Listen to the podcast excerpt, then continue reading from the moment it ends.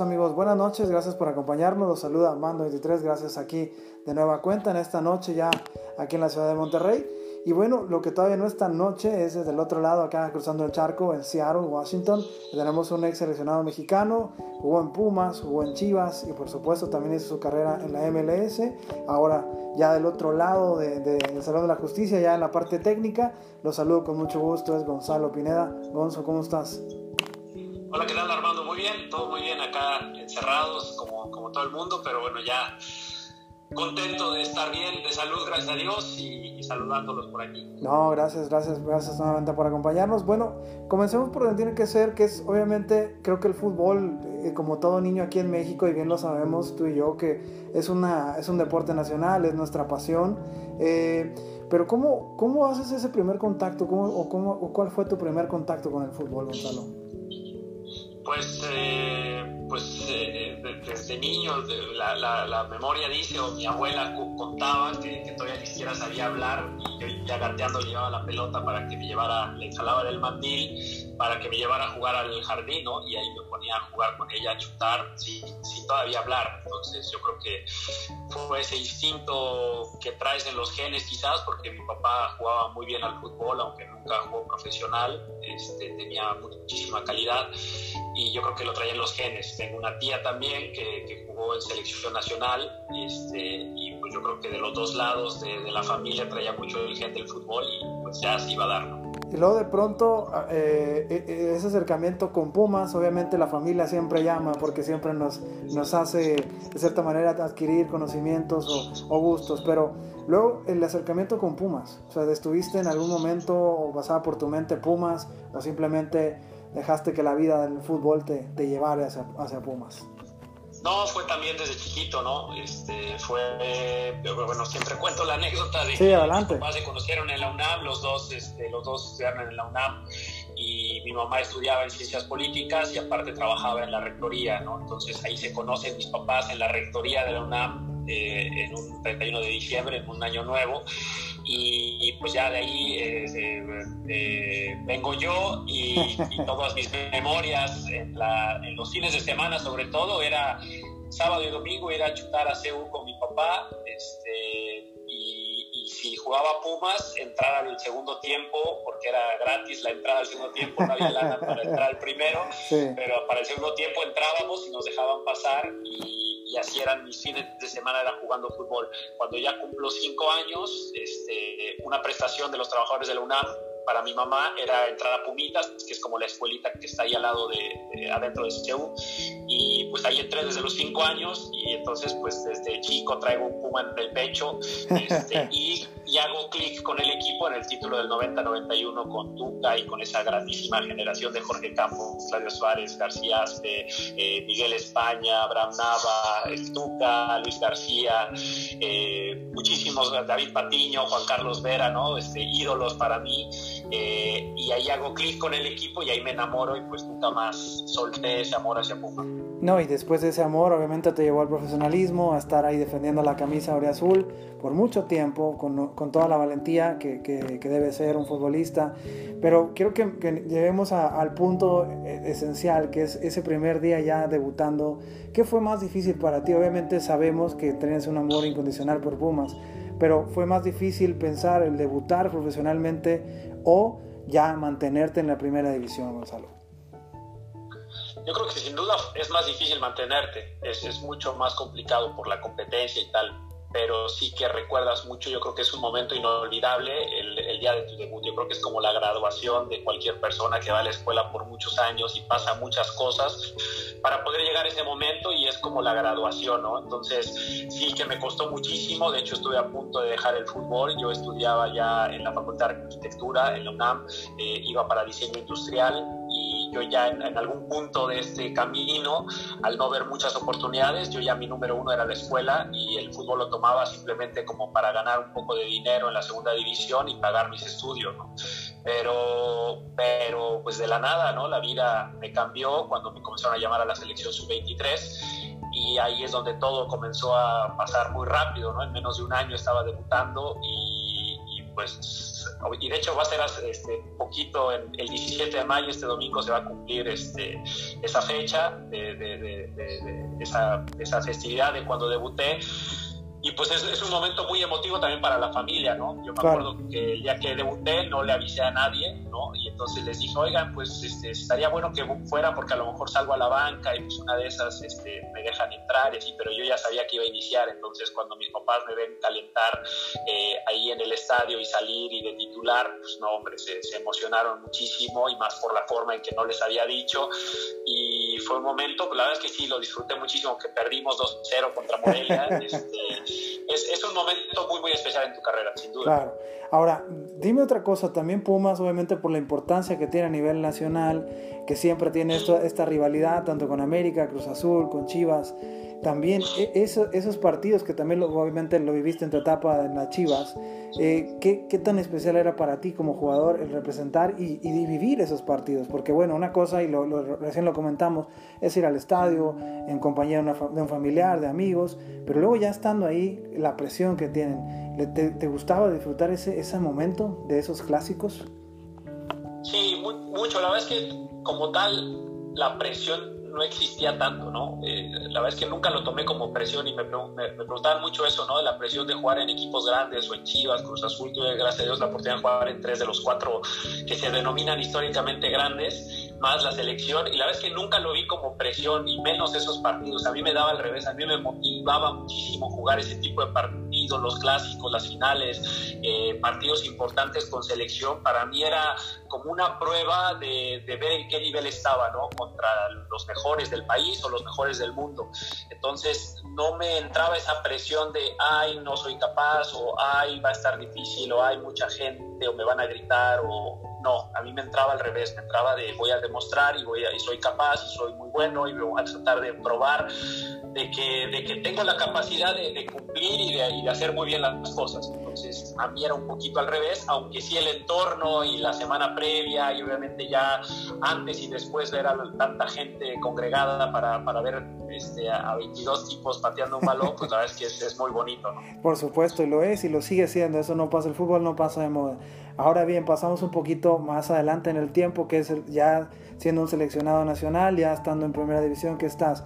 Toda esa etapa que viviste, obviamente en la selección mexicana, también en el Mundial, y, recién antes de, de, hacer esta llamada yo recordaba ese gol que le hiciste a Argentina. No te tengo que decir qué sentiste al anotar ese gol, pero quiero que me lo cuentes tú.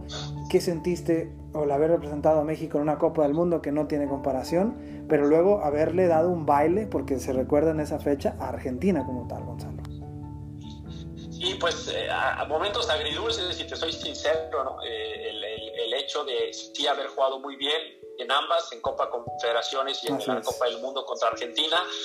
La satisfacción de haber hecho un gran papel en, lo futbolístico, en el desarrollo de juego, en la idea, en, la proposición de un fútbol diferente, ¿no? Este, sí, muy satisfechos, pero a la vez inconformes porque queríamos como generación ser esa generación que rompiera con esas ataduras y es el ya merito famoso y, tantas cosas que nos han inculcado en la cabeza desde que somos chicos, ¿no? Este, de que siempre perdemos en penales y otra vez los malditos penales y el ya merito y ahí viene el quinto partido, nos lo ponen como una limitante muy, muy grande eh, en, el, en el inconsciente, ¿no? Y queríamos ser verdaderamente esa generación que rompiera y a pesar de jugar un buen fútbol y a un gran nivel, no fuimos capaces de de, derrotarlos, ¿no? O de pasar esa pequeña brecha. Entonces, eh, agridulce, pero sí, sin duda que por lo menos ese partido de Copa Confederaciones donde me toca anotar el penal, pues eh, se, hizo muy, se hizo muy famoso. Muy viral, vamos a decirlo viral. Muy viral. Mira, yo, yo, la verdad no quiero pensar lo que hubiera sido eso hoy en día con las redes sociales. No, pues... Fue hace tantos años y pues en ese entonces no se hacía tan grande como ahora. Sí. Y aún así la gente casi 15 años después eh, me sigue recordando por eso, ¿no? Entonces entiendo que fue algo muy significativo para, para la afición. Esa y como bien apuntas también, eh, complementando esa generación obviamente de Pavel, de Rafa, de Osvaldo, del Gringo Castro, inclusive Guardado, pero luego dirigidos por Ricardo Antonio Lavolpe, un tipo obviamente pues de, blanco y negro, eh, de, distintas matices, polémico en su, en su andar, pero como entrenador creo que muy completo a, mi, a, mi, gusto, a mi forma de ser. Ahora que se retiró, te quería preguntar de eso. ¿Se retira del banquillo la golpe? Bueno, pues obviamente tú lo tuviste de cerca. ¿Qué enseñanzas te deja o te dejó el bigotón la golpe a ti?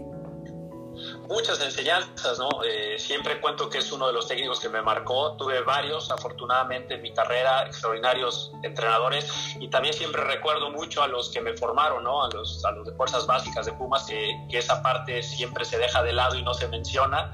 Siempre se menciona a los de primera división y a los famosos, pero a los Muñantes, a los Caviños, a los Raúl Servín, a los Alberto Echeverris, a los Rafa Amador, Sobuca García, Domingo de la Mora, pocas veces se les menciona y son los que a uno lo llevan a jugar a primera, ¿no? Entonces me marcaron, pero pregunta específica de la Volpe, es un técnico que me marcó, que me cambió la forma en cómo veía el fútbol. Eh, veía yo el fútbol pues por mi formación universitaria, pues mucho más con garra, con lucha, con entrega, con trabajo duro, con ganar los duelos individuales, eh, a lo mejor sin tanta idea tan rebuscada del juego, un poco más simple, pero Volpe me lo cambió en torno a verlo mucho más táctico, ¿no? Y que es táctico es simplemente eh, saber atacar los espacios con eh, eh, al, tiempo correcto, ¿no? Saber entender el tiempo y el espacio de cada jugada.